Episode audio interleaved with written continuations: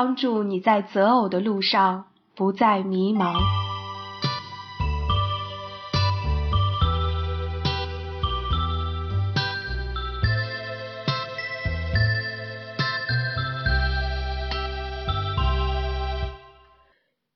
第六章，婚姻中的秩序。你们做丈夫的要爱你们的妻子，正如基督爱教会，为教会舍己。你们做妻子的当顺服自己的丈夫，如同顺服主，因为丈夫是妻子的头，如同基督是教会的头，他又是教会全体的救主。教会怎样顺服基督，妻子也要怎样凡事顺服丈夫。以父所书。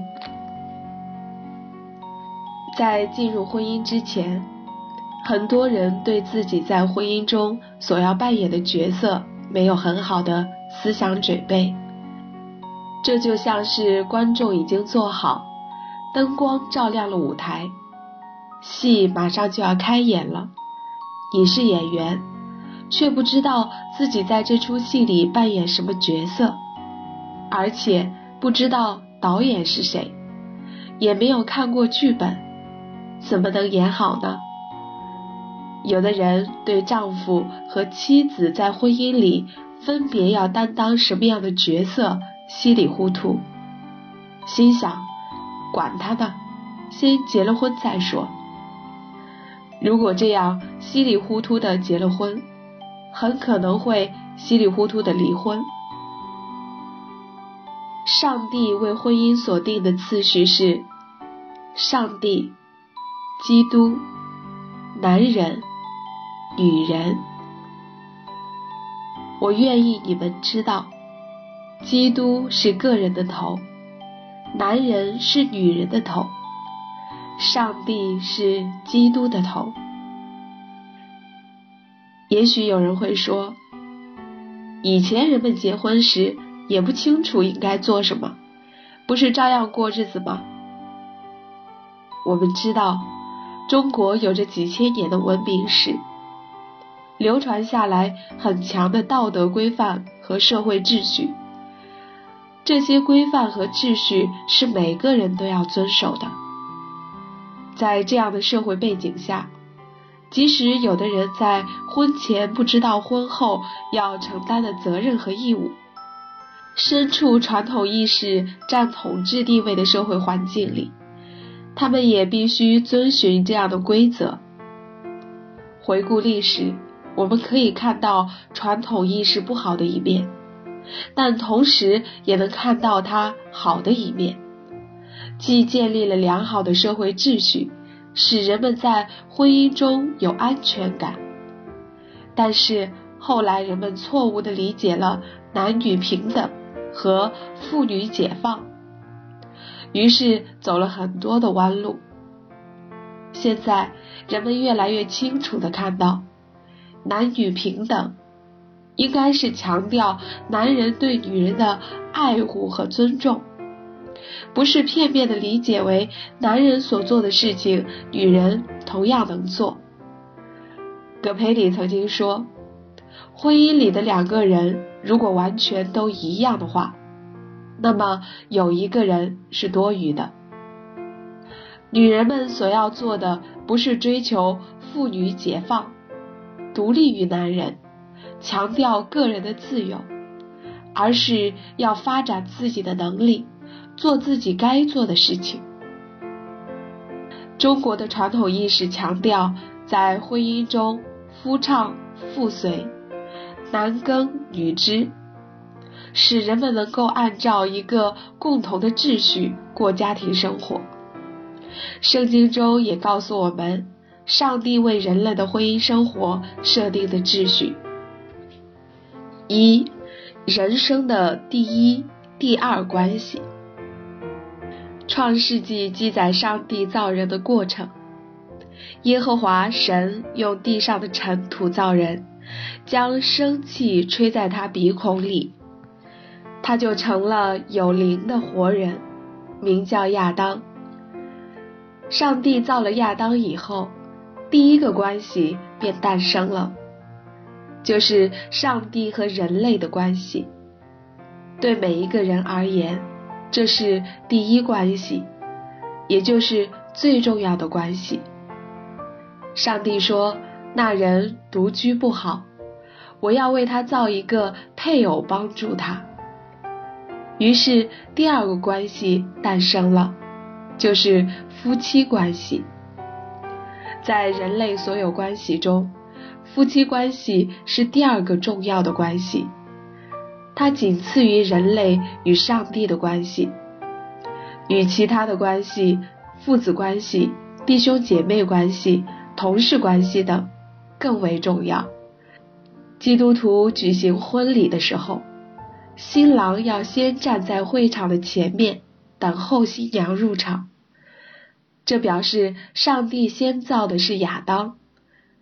当婚礼进行曲音乐响起，新娘挽着父亲或家族中其他的男性长辈进入婚礼殿堂，走到新郎面前时。父亲把新娘的手放到新郎的手中，这意味着我把女儿郑重的交托给你了。从今往后，你要好好的看顾她。这里是重现圣经中领他到那人跟前的情形。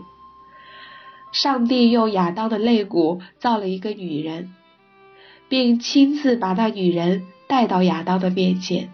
交给亚当，所以女人是男人的骨中骨、肉中肉。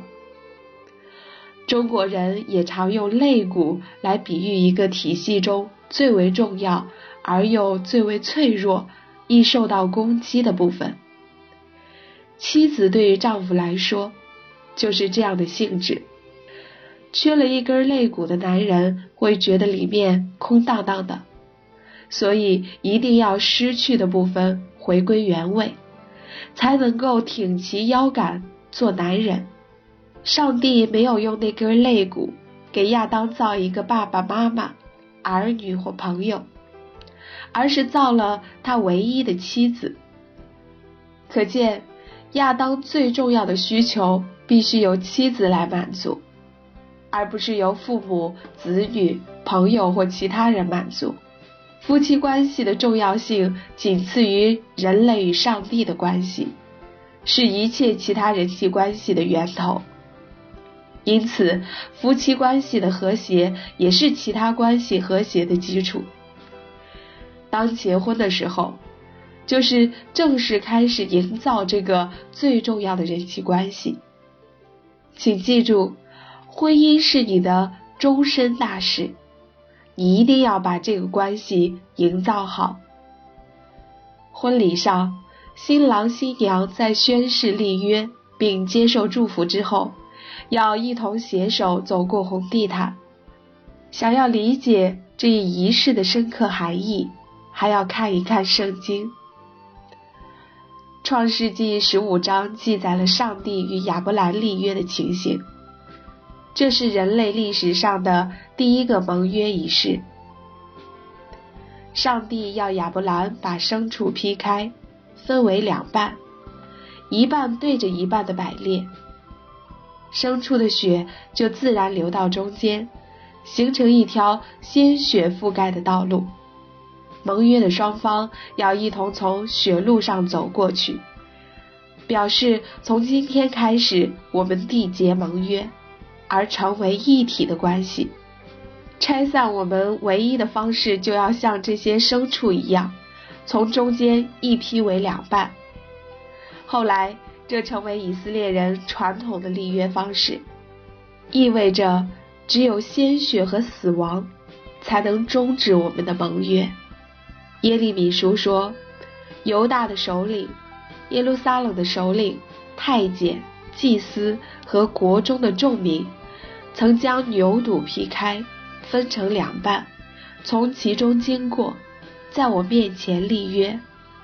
后来又违背我的约，不遵行这约上的话，我必将他们交在仇敌和寻索其命的人手中，他们的尸首必给空中的飞鸟和地上的野兽做食物。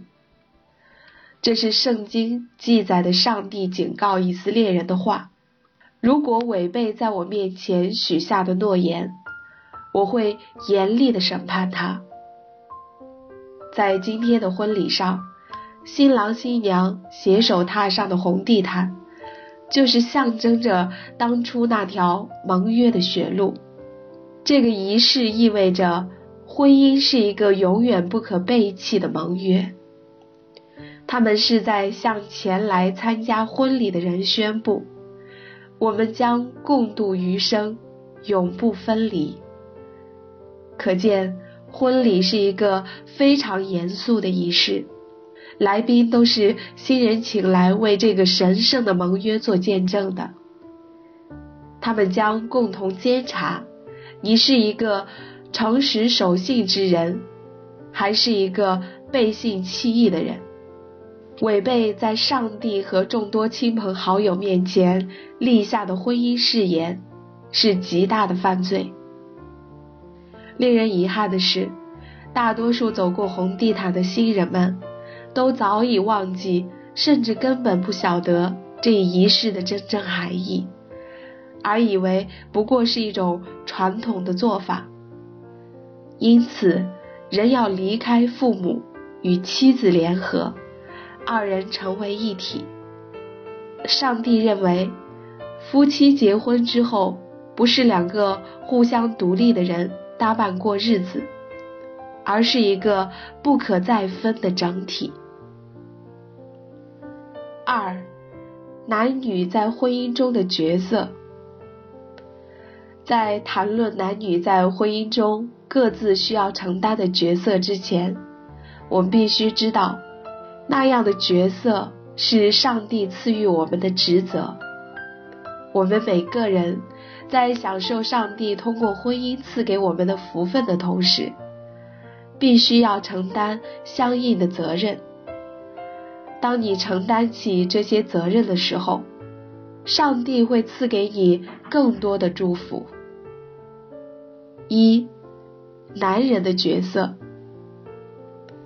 圣经中记载，上帝创造了宇宙万物。使世界变成了一个井然有序的和谐整体。同样，上帝也在婚姻中设立了美好的秩序。格林多前书说：“我愿意你们知道，基督是个人的头，男人是女人的头，神是基督的头。”这里讲的是一个次序问题。个人指的是男人。从这段话中，我们看到，并不是说男人比女人更重要，而是指男女被造的时间不同。先创造的是男人，他们在生活中扮演的角色不同，在上帝眼中，男人和女人具有同等的价值。创世纪说。耶和华神将那人安置在伊甸园，使他修理看守。那人就是指亚当，因为当时夏娃还没有造出来。安置和使就是安排和委托的意思，所以在这个世界上，男人的任务就是修理并看守上帝的产业。为了使男人完成修理看守的任务，上帝赐给他们比女人更加理性的思维。因此，比较而言，男人更理性，女人则更感性，比较情绪化。认识到这一点，在家庭需要做决定的时候，丈夫就需要站出来，安慰妻子的情绪，教导孩子。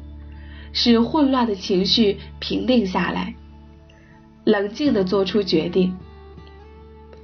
为了使男人完成修理看守的任务，上帝赐给他们比女人更加强健的身体，他们有着比女人较为粗壮的肌肉、坚实的骨骼和宽阔的肩膀。上帝要男人无论在外面还是在家里，都要多承担重体力劳动。